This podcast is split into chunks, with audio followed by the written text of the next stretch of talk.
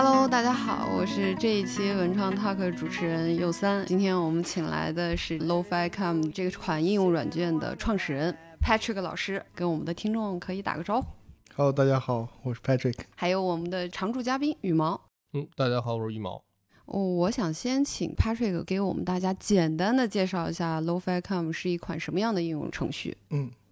LoFi Cam 其实就是一款相机类的 App，我们现在只有一个 iOS 版，安卓版还在开发。它是一款模拟 CCD 那种复古的数码相机的那种质感的一款相机 App。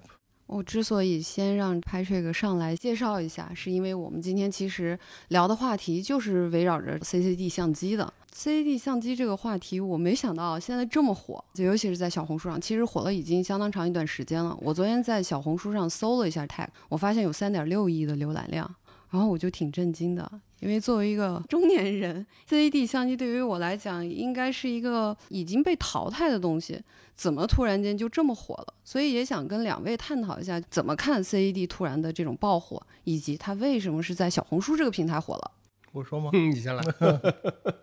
啊，其实这种复古的风潮是一波接一波，这波刚好吹到 CAD 相机这一块了。之前其实胶片呀、拍立得呀都有过好多轮，然后最最开始其实有另外一款相机，大家应该也知道叫 Normal Cam，对，然后。他们最开始是胶片那波起来的，对我们就相当于是 CCD 这波起来的。它每一波除了实体的复古之外，一些软件厂商像我们这样，就是也会抓住风潮，然后去把它在软件上也复刻一遍。然后，要不然羽毛讲讲对 CCD 的见解、想法。反正我是更关注复古市场，因为我自己的兴趣是比较喜欢这种非标品啊，然后这种中古市场的这些东西啊。因为我一直有一个偏见。觉得随着经济大环境跟人口代际的变化，电商这个行业或者说就是说卖东西这个领域吧，其实，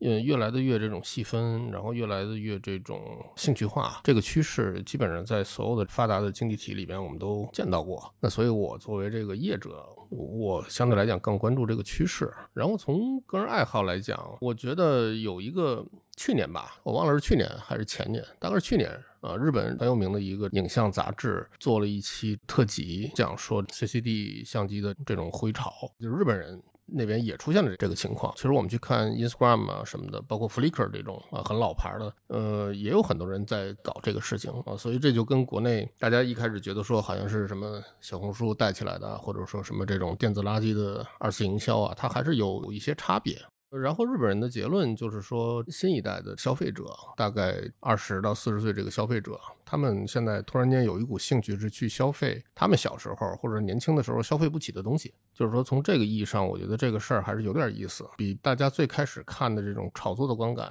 是有差别的。而且确实，我认识一些比较严肃的国内的或者国外的摄影师，其实他们对这个事情也有一些比较有意思的看法。啊，这一会儿可能咱们会聊到。对，反正我对炒作这件事情的看法是一个巴掌拍不响，就是有很多时候，虽然你假设那些电子垃圾的那种售卖者想去炒一下 CCD，那如果群众不买单，他其实也是炒不起来的。对，然后我自己看复古这件事情，就是它有点像用时间去筛所有过往的东西，它能筛下来的东西，它肯定是有它的。独特性，像老歌呀，什么老的这些物件啊，胶片、CD 什么的，它其实能流传下来，或者是能把它冠一个，比如说复古经典这么一个名号的话，它其实有他们自己的可取之处。可能我们在历史长河中也有一些其他的门类，但是到现在我们其实回忆不起来了，那说明那些可能价值就低一些，相对的。我们刚刚其实聊了半天，我觉得要不我们先跟大家讲一下到底啥是 CCD 啊？对，CCD 它其实就是一种感光的器件吧，然后它是一个比较早期，就是模拟，比如说用数字信号去模拟现实光影的这么一个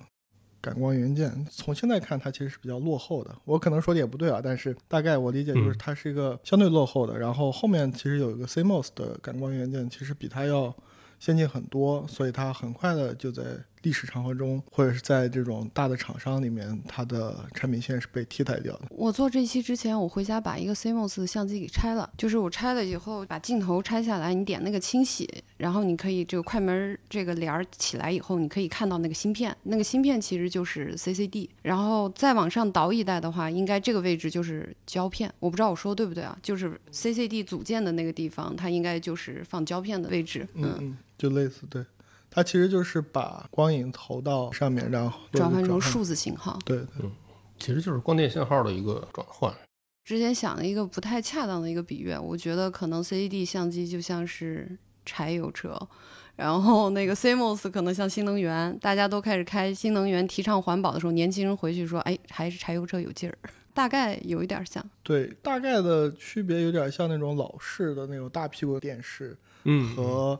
液晶电视可能会有这种区别在。咱们都可能对这种半导体技术都不是特别，网上资料挺多的，大家可以去看。但我觉得这些东西可能跟以及我们比较关心的这种复古的这个市场，以及说这种拍照的这种复古的这么一个玩法，可能关系不是特别大。大家真正关注到的这种差异性，其实是体现在它拍出来的效果上。就好像说玩胶片的人，绝大部分其实也并不了解说这个东西怎么冲洗，胶片是怎么生产的，他只是关心说这个东西洗出来之后跟现在拿手机拿数码相机拍出来的这个感觉不一样，可能是这个市场更本质的一个东西，就驱动这个市场更本质的东西。那 CCD 这种相机，它的成片的效果就这种缺陷性吧，或者说时代具有时代局限性的这种东西，它在成片效果上，我们可以概括一些特性吗？它呈现一种什么样的特点？就颗粒感比较强。容易失焦，然后颜色其实还原也不是特别好。对，其实你在小红书能看到很多 CCD 拍出来很好看，大家其实后期都调过色的。然后说实话，每个相机的成像的颜色差异不会特别大，但是你一看就能看出来是一个那种老式的数码相机的那个感觉，就是这个很难去讲啊，带点失焦，然后带点颗粒。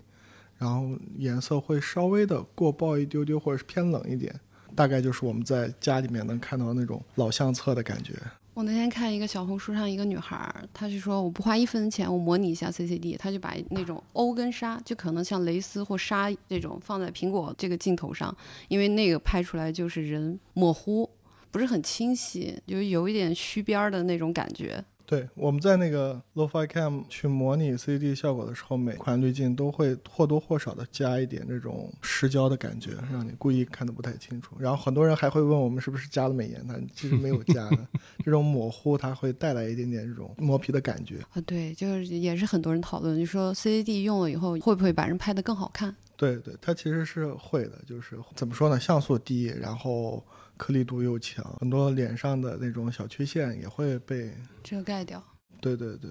就好像说，我们今天如果拿这个数字信号的，大家天天看数字信号流媒体的大屏幕，冷不丁让你看一个当年小时候模拟信号的电视的东西，你会觉得说，我当年怎么是看这个东西 长大的？然后那上面基本上就是说，连面部细节可能你都看不清楚，连五官你都不是看得很清楚。你不像今天大家会说这东西都能数毛嘛，流行的叫数毛嘛，这些都属于技术细节。更多的，我觉得还是大家对这种效果的痴迷，包括说跟这个 CCD 的拍照讨论。并行的有一些这种啊，我我叫做这种周边的话题，比如说大家会这个小红书上还流行讲这个所谓的九十年代的这种港风照片，什么日本的这种昭和风的照片。重要的就是说大家现在喜欢这个感觉。我没想到的是说这个事情催生了这么一个比较强大的一个市场，而且这个市场不是说只局限在某一个平台，甚至它有一个跨国的全球代际性的这么一个特征。这个我是有点没想到的，所以我也觉得这个事儿是挺有意思的。对。这个事儿其实也比较好解释啊。其实我们最开始想去模拟 CCD 的时候，CCD 也没有特别火。然后我自己个人有个思考是说，现在手机的像素越来越高，就像你刚刚说的，都可以数毛，是吧？在这么便捷的一个拍摄条件，然后这么高清的拍摄的质量，你最后反而好照片会相对少一些，就没有像我们小时候或者是上一辈他们每拍一张就要想很久，然后去构图，然后去按下快门，最后出来的十有八九都挺好看，还蛮有纪念意义的。然后我就想到说一个低保真的这么一个概念，就是。把冗余的像素或者是画面的一些细节去掉，让你去能更聚焦在当下发生的事情和景物或者是人上，然后你能得到更好的照片，或者是更有纪念意义的照片。所以我当时就想，哎，我这个概念怎么样去包装成一个产品？然后我就看到 CCD，CCD 当时有一点点小的苗头，我觉得这东西肯定会火。除了我刚刚说的那种低保真，然后让你更聚焦在这个拍摄这件事情上之外，它还有一个点是那个仪式感。说你拿起这个东西，你进入到了一个拍照的模式，不太像我们手机上，哎，有一个拍照快捷键。咔咔一顿拍，原来合影是最多最多拍两张，然后可能就用到胶卷儿，用用到什么东西。但是现在大家可以看到，说手机上一旦拍个合影，可能花十几张就拍过去了，然后也不太关注说，哎，到底图片质量是怎样。但是你一旦拿起，比如 CCD、胶片这类的相机的实体，你会有一种这进入到拍照模式这种仪式感，估计会给用户或者是这些带来一些不一样的体验。我所以我觉得仪式感是非常重要的一个环节，在这股风潮当中。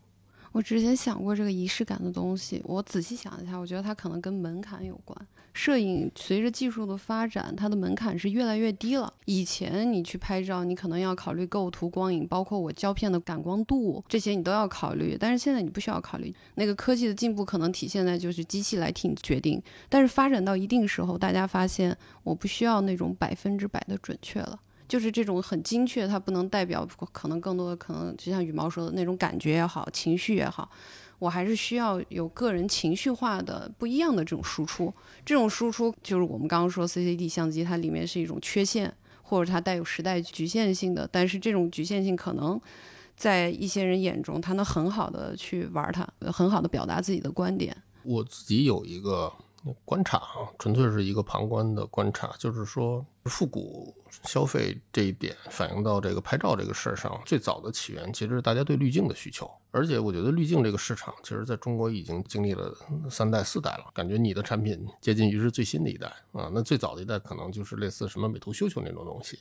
中间甚至夹杂进了这几个手机的巨头厂商。记得有一阵子，其实国内这几个手机厂商主攻的方向，其实也包括韩国的那个三星，主攻的方向就是自拍跟美颜嘛。我自己比较好奇的是说。就是说，你做这个市场的时候，有没有担心过说这么一个看上去只是一个感觉性的一个需求，它在转化上能不能够支撑你的商业上的这个设想？对，这就其实回到我刚说仪式感这件事情上，那种感觉、那种画风或者是那种成片，它其实。说实话，现有的大厂他们分分钟都可以上一个，但是我提供的可能就是我刚刚说的那种，除了滤镜之外，它整体整个环节的仪式操作，进入到拍照模式这么一个感觉，然后最后成片还不错，然后也有自己的特色，整个这一条龙的服务才是我带给用户的，它可能并不单纯是一个滤镜，同一个滤镜。你在快手和在抖音看到的效果是不一样，它整个 UI 给你带来的感觉啊，包括在小红书三个平台，哪怕是就数值一模一样的，在三个平台，你在不同的氛围中消费的，带给你的感觉是不一样的。我有下楼发，然后打开以后，它有的滤镜是我只是在下面会标注那个效果嘛，就是我取景器取到一个事物，它下面会有说啊，这个是富士的，这个是理光的，这是什么什么。但是你的那个 lofi 它是在拍摄界面，它就是直接是一个相机的，就我能实时的看到就是这个相机的外观，它的不同的按钮，然后不同的相机的型号，感觉像是我操纵的是一台 CCD 相机，而不是这个滤镜。然后包括我们也是会有一些概念上的包装啊，原来可能胶片它可能有多少多少个，然后但是在 CCD 这块儿，它的内存就可以用一些，比如说那 SD 卡呀什么的，我们就模拟一些这种术语，然后让用户觉得，哎，好像真的在用一个 CCD 的真实的数码相机。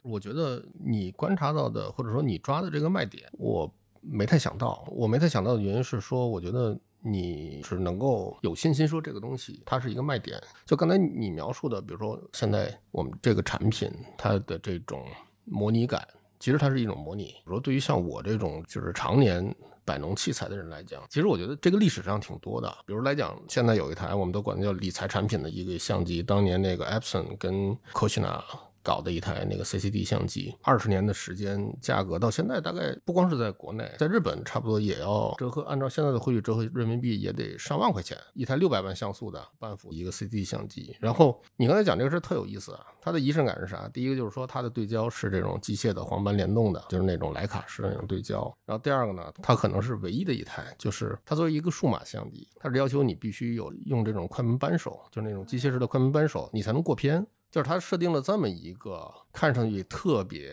画蛇添足的这么一个要求，就是因为数码相机理论上就是拍完之后它自动就到下一张了，过片这个事情是完全模仿胶卷要转动胶卷下一张的这么一个过程，就是一个数码照片，但是它并不给你提供背后的回放屏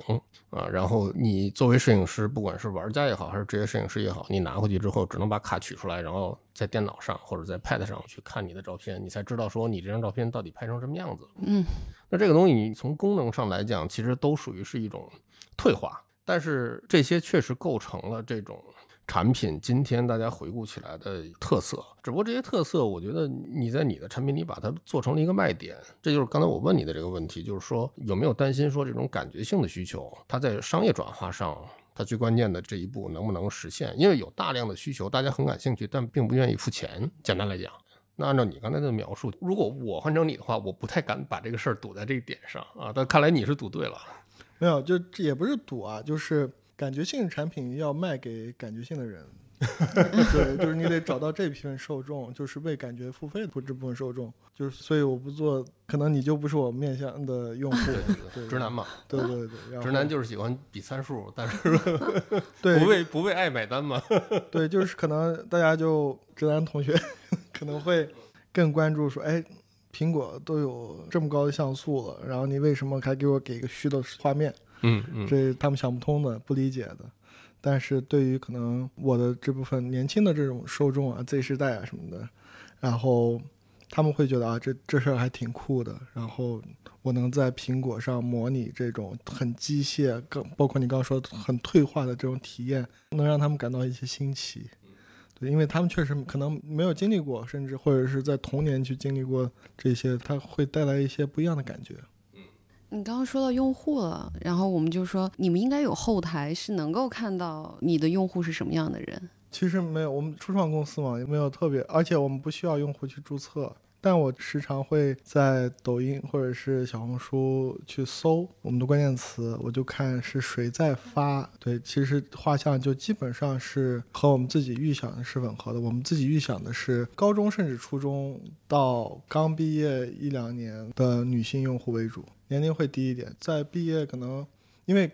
刚大学毕业那么两三年里面，大家还是会说，哎，去。追求一些这种拍摄的不一样的体验，追求美，到后面可能就会被生活磨平了棱角。我的观察跟你差不多，因为我觉得这个市场很有意思，也是分层的。不管是说在小红书上也好，还是在知乎上也好，我经常遇到各种各样发问的这种帖子，问了一台，在我看来就是完全不值钱，如果翻出来我都可以送给他的这么一台相机，说到底拍的好不好？然后你稍微看一下这个用户的情况，你看一下他的页面，你大概就知道啊。确实就是 Patrick 讲的，他的这个用户群，比如说高中，然后大学，或者说职场的这种一二年级吧，应该算这儿职场一二年级这个阶段的呃用户为主。当然不只是女性，其实也有男性。我在小红书上看到最惊奇的一幕是，有卖 CC 机的店铺搞直播嘛，所以这个人群是也是分层的。就比如说我作为这种重度的相机用户，就所谓的打引号的一种专业用户，其实我是不太喜欢这个富士。这种所谓的什么胶片模拟这种噱头的，因为我觉得这个东西跟胶片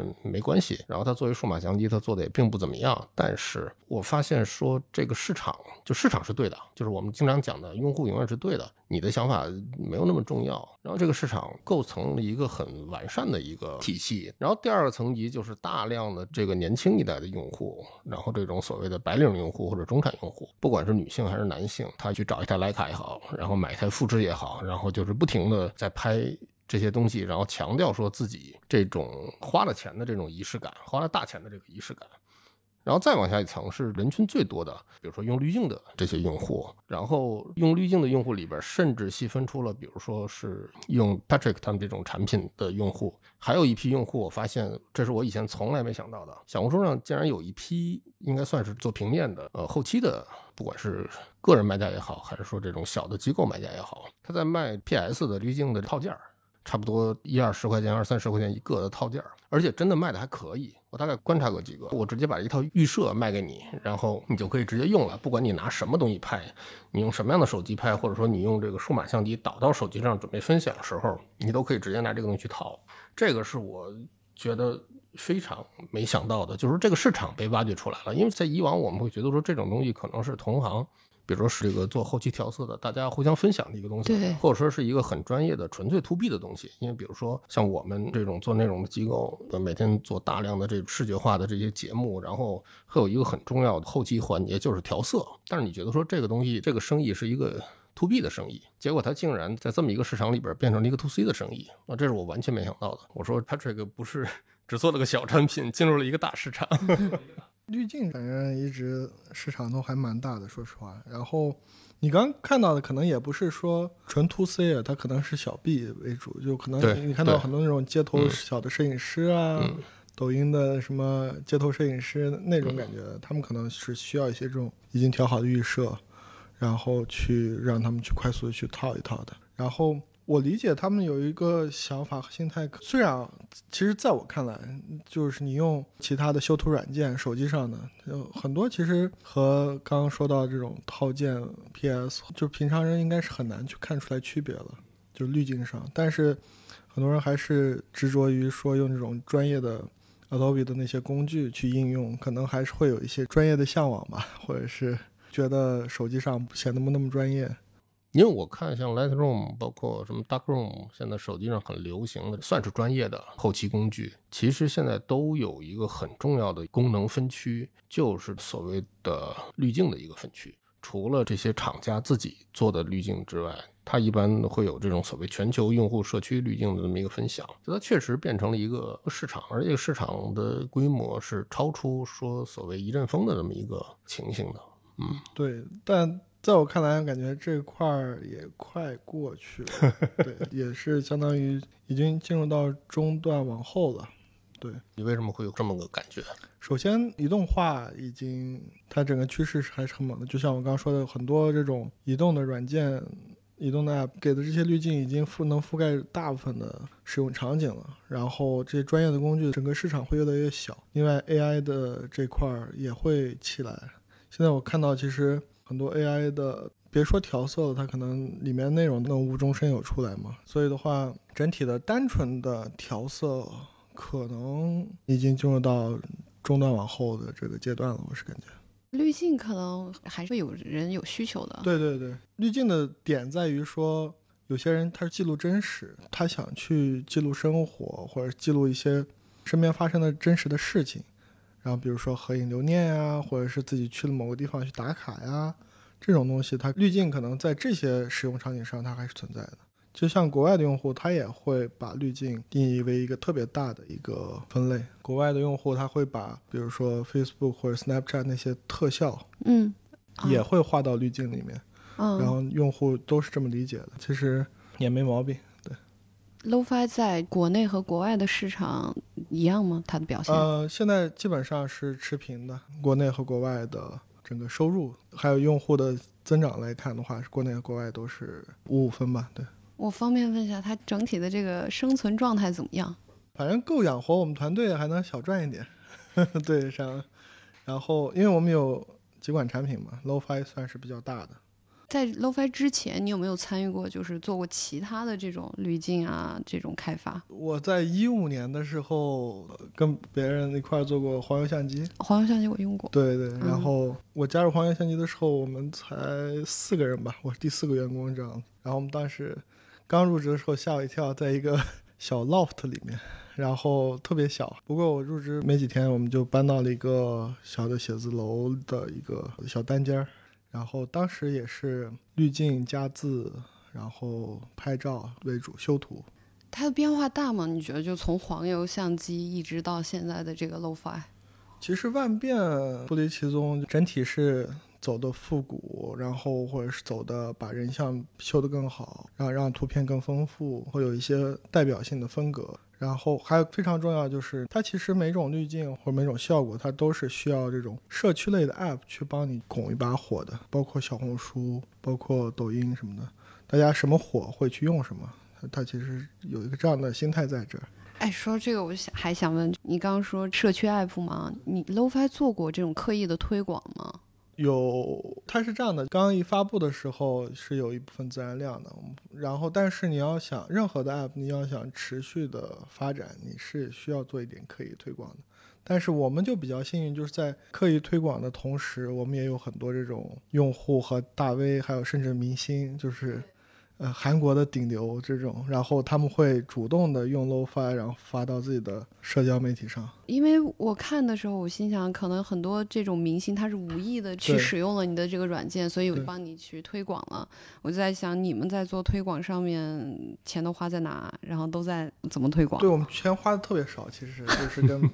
别人相比的话，你推广的时候就是需要找到一些刚说到那种感觉性的受众，所以的话可能。我们也是找那个年龄段的女性和男性为主，就是这种 KOC 为主，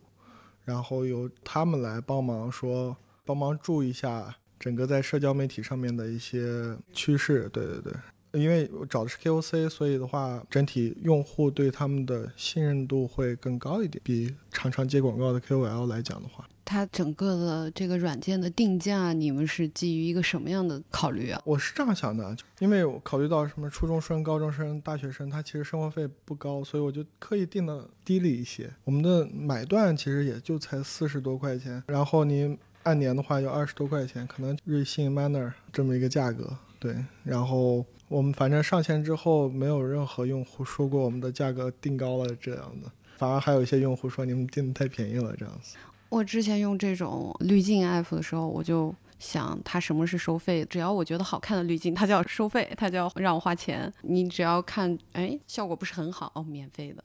你们有做这个免费和收费的这个？对，这个反而是我们的小失误啊，就是 我们免费那款反而是我们最火的一款，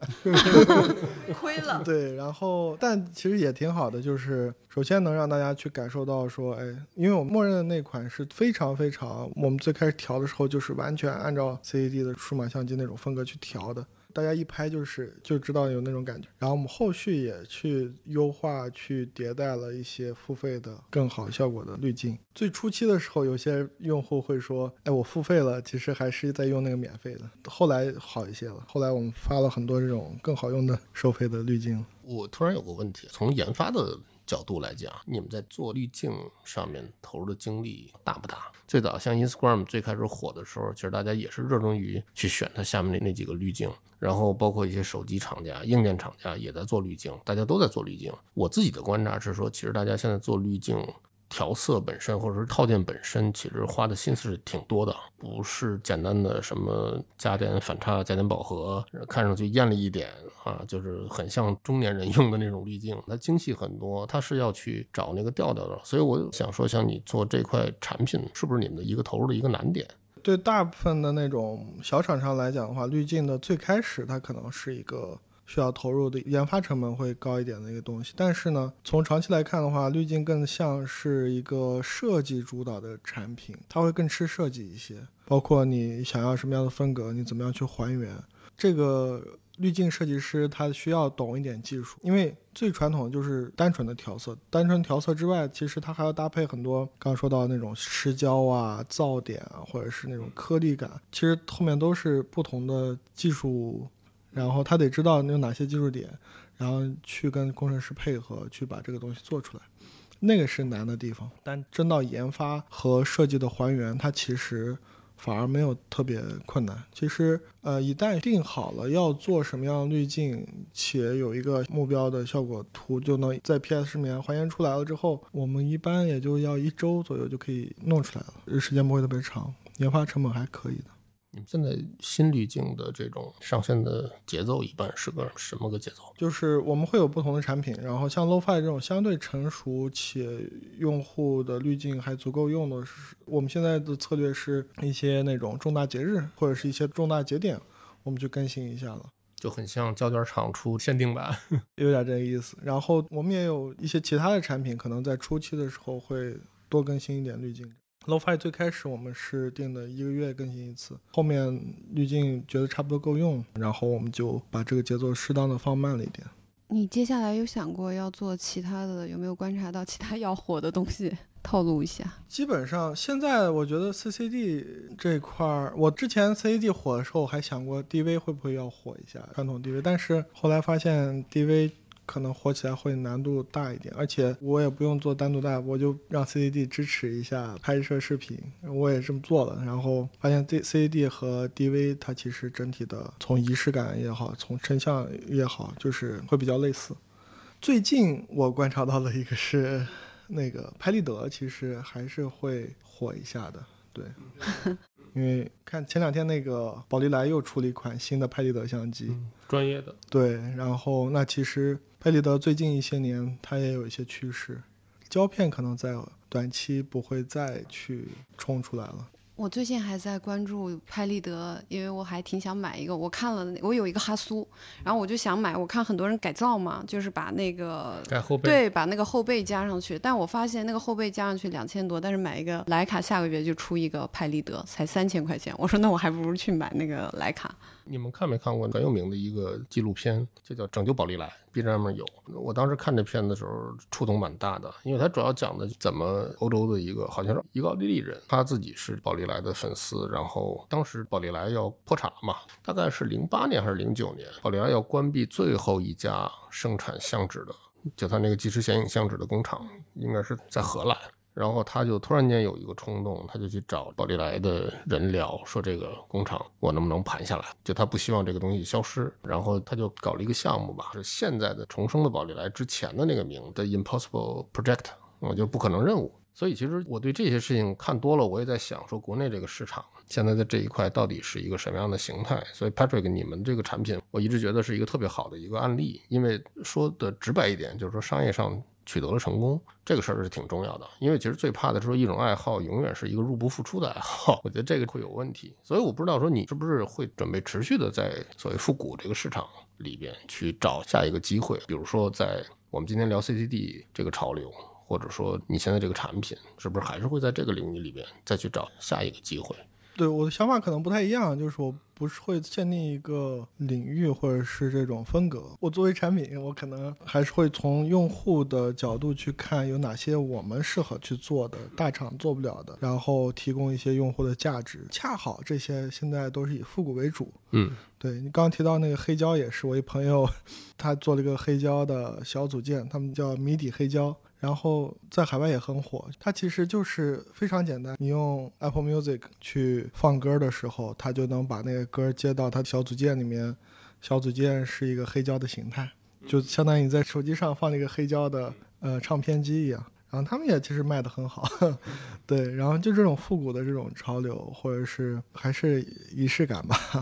对，会让用户觉得与众不同，也愿意去付费。对，哎，羽毛觉得除了这个 Patrick 说的这种仪式感，你看这两年千禧年流行的这些风格，因为我们是经历过千禧年，然后现在一看就是那种松糕鞋，什么辣妹风，就是那种网格，像舒淇之前拍电影穿的这种衣服都火了。它大概二三十年就会有一个轮回。从商业上来讲，这是不是一个特别好使的一个形式？就是商家其实觉得复古，就是可能我有很多商业形态，但复古这门生意我是肯定要做的。嗯，我觉得其实从我的观察来讲，最早处二三十年轮回一个，其实是比如说偏向女性奢侈品市场，或者说时尚潮流市场。最经常讲一个话题嘛，我自己的观察也是得益于类似小红书、Instagram 这样的平台。我是觉得说，大家总是在找一个把自己跟其他人区隔出来的一个点。那这个区隔出来的点，说白了，你要么往就是所谓的未来主义。你看八十年代、九十年代大家设计的各种产品，这种电子时代，那会儿叫电子时代啊，都是偏未来感的东西。要么你就是往后看。呃，往后看就是所谓的复古。某种程度上，其实国内，比如说这些年所谓的什么国潮风，其实国潮风的内核就是一种复古。虽然它不是复真正的古，它的感觉其实是给很多人这种往复古走感觉，以这种复古的名义去做了一种消费化、时尚化的一个理解，然后再衍生出这些新的东西来。所以从这个意义上讲，在消费上把自己区隔开的大类的选择，始终就是这么几类。然后其实恰恰我觉得未来感是更难的。因为未来感让人理解起来的成本会更高，然后复古相对来讲反而是容易的。这个潮流也有一点点像说最近这十几二十年，咱们这个行业就所谓内容产业的一个状态，就是大家喜欢去谈论 IP，但是真正赚到钱的其实都是老 IP 的在不停的翻新。反正从我个人来讲，我这个看法就属于暴论的环节。我从我个人来讲，我觉得就是现在这个阶段是属于周期性的，大家创造力低下，或者说被压抑比较狠的这么一个周期。我说的不止只是说在国内，全世界都是这个样子。整个这个消费市场，我现在看到的，比如说像这种这些年国内的文创啊、博物馆啊这些东西。其实也都是在这个逻辑下，然后大家去做这些新的东西，然后去往消费端去推。因为我是做内容的人，我更多的我是特别关心，就是说复古这个市场，我们能持续的做什么？因为我总觉得说这个事情能做很久，虽然它不一定是一个大事，不管是说在这个生产端还是在消费端，让大家乐在其中的这么一个事情，可能就是说在复古这个事情，我想的会比较泛化一些，没有那么聚焦。而且我想问你，是因为日本是玩复古玩的最狠的一个国家，我觉得它复古特别兴起的时候，其实也是它是不是泡沫经济之后的这一个周期。所以我就想问，跟我们现在的整个社会的经济、人的状态是不是也有关系？我觉得有一个很大的关系，就是日本的复古市场最早是九十年代开始的，然后两千年前后是一个很兴盛的状态。多说一句，其实外国人大家习惯性的。区分是说日本的这个地产泡沫破裂，然后日本就开始进入这种衰退期。当然这个没问题，但是体感上来讲，日本人开始变得没钱，差不多是在二零一零年以后，确实打引号的开始穷了。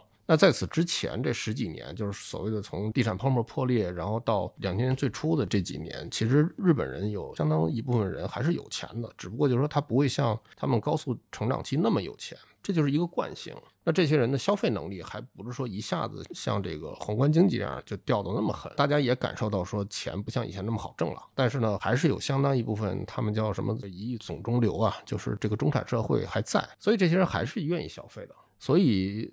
他就产生了这么一个市场啊，就是一个复古的一个潮流。客观原因之一是确实没有那么有钱了。所以这一点也是我觉得说，你如果跟大的环境去给它做一个关联假设啊，我觉得是假设，不一定是会存在这么一个关联，但是它会有一个假设性的这种相关性，就是说我们现在也进入到说经济增长没有那么好的一个阶段了，或者说不是这么一个突飞猛进的阶段了，我不想花太多的钱啊，因为确实不像以前大家预期那么好了。在这个维度上，跟日本当时我的感觉是有点像的，但是说是不是能够发展成说像日本那样一个高度，或者说甚至是过分经济化的这么一个市场，这个不好说，因为体量跟其他方面的因素差别比较大。但我觉得从商业上来讲，或者说从我们想去寻找机会上来讲，那边是一个比较现成的一个参考。拍摄平时你会淘一些这种老东西吗？呃，不光是说滤镜啊这块，会就是我偶尔会看一些有趣的，我都会收藏一下。然后我自己买一些黑胶什么的，然后 CD 相机也有一些，然后拍立得什么的。然后说回刚才那个事儿，我觉得真的是 CD 能火起来，非常非常重要的一个原因就是它便宜，它相机本身便宜，它不需要买胶片。然后也能立即成像，以及能有一个回看，这就莫名其妙就把这一部分人以一个比较低的成本，能让他有这种拍照的仪式感，然后同时又物美价廉。对，然后这是他最开始火爆的原因。它价格涨上去之后，反而好像热度有点点下来，就是大家觉得哎，CD 有点贵了。所以这个东西对于很多人来讲啊。已经比拍数码、拍任何形式的数码都要贵了啊！因为数码你接近于可以一直摁个几十万张都没问题。那拍胶片的话，基本上一卷现在平均的成本，从拍到冲扫出来，差不多在一百块以上，至少啊，哪怕是黑白，差不多也得是这个数。所以巨大的一个成本压力。咱们刚才一开场聊到的，当时日本的摄影杂志也提到了这一点。啊，就是说这个胶片的成本陡然而升，而且最近新出的消息是说富士就是作为全球第二大的胶片厂家，富士准备把所有的胶片生产都停掉了。虽然他没有官方宣布，但基本上行业里的人认为，基本上他就打算把这个东西都停掉了。那这就意味着说，生产的你玩这个东西的成本会越来越贵。从我的理解，就是说复古这个市场啊，我们仅就拍照这个市场而言，你一旦你的成本超过一定的阈值之后，它就不再是一个让大家很容易参与进来，然后趋之若鹜的一个事情了。其实我刚刚还有一个问题，就是说大家在通过复古在表达什么？一个从商业上来讲，我觉得其实它的解释门槛要低。嗯。对于大多数人，我给你推出一个新的概念，我还要去调动你的这种情绪啊，各方面的这种东西。但是我玩复古的话，我调动就是你原有的这种情感经历啊。对，这个就是刚刚说到那个未来感会更难的原因，未来会更发散，然后需要找到共鸣。但是复古的共鸣是一直在那儿的，就现成的。我们现在想想，成功的未来感，比如说。七十年代，卢卡斯拍《星球大战》，它的未来感，然后这个宇宙漫游。但是今天你再去搞这个东西，全变成复古了。对，就哪怕你看那个《赛博朋克2077》，它里面也有很多那种很老式科幻那种感觉，但科幻也是很复古。哎，对，说到这一点，其实我觉得就多说一句，这也是为什么就是说中国科幻突然间变成全世界科幻内容消费一个新兴力量这么有势头的一个原因啊。可能就是因为说这种经典科幻，西方也好，或者说包括日本的这些经典科幻，时间有点长了，没有一套新的东西，所以未来感这个事情是挺有意思的。包括前些年重新拍的那个《银翼杀手》，其实《银翼杀手》是非常非常老的一个科幻的。我小时候甚至玩过那个《银翼杀手》的游戏，我当时在想，我说现在大家都已经说要复古复到科幻的这个维度上了，好像而且这个趋势到现在好像也没有打算停下来啊。刚刚我觉得你俩说的特别好，关于未来感，现在其实我们如果提到的话，也会觉得它有点老了。我见过这个东西，我见过这个东西老了，一定要见过。我发觉这两年，至少我在淘宝，在一些这种包括小红书上面，很多这种新的学建筑的，或者说学这种设计的。专业人士或者说爱好者在拿着二十年代，比如说苏联现代主义的这种建筑设计的图纸，不管是摄影也好，还是说他的手稿也好，大家看得津津有味，然后觉得说这个东西，这个一百年前就能够搞成这个样子，我觉得这个恰恰就说明说，就所谓的未来感，现在也进入到一个复古题材的一个状态啊，在不停的在翻这些东西。那我们差不多今天就聊到这儿，然后最后希望听我们这一期播客的听众，你如果想买这个 CCD 相机，然后可以劝你可以不用花这冤枉钱，可以去下一个 Patrick 的 Low-Fi 来试一试。对，可以试一下，反正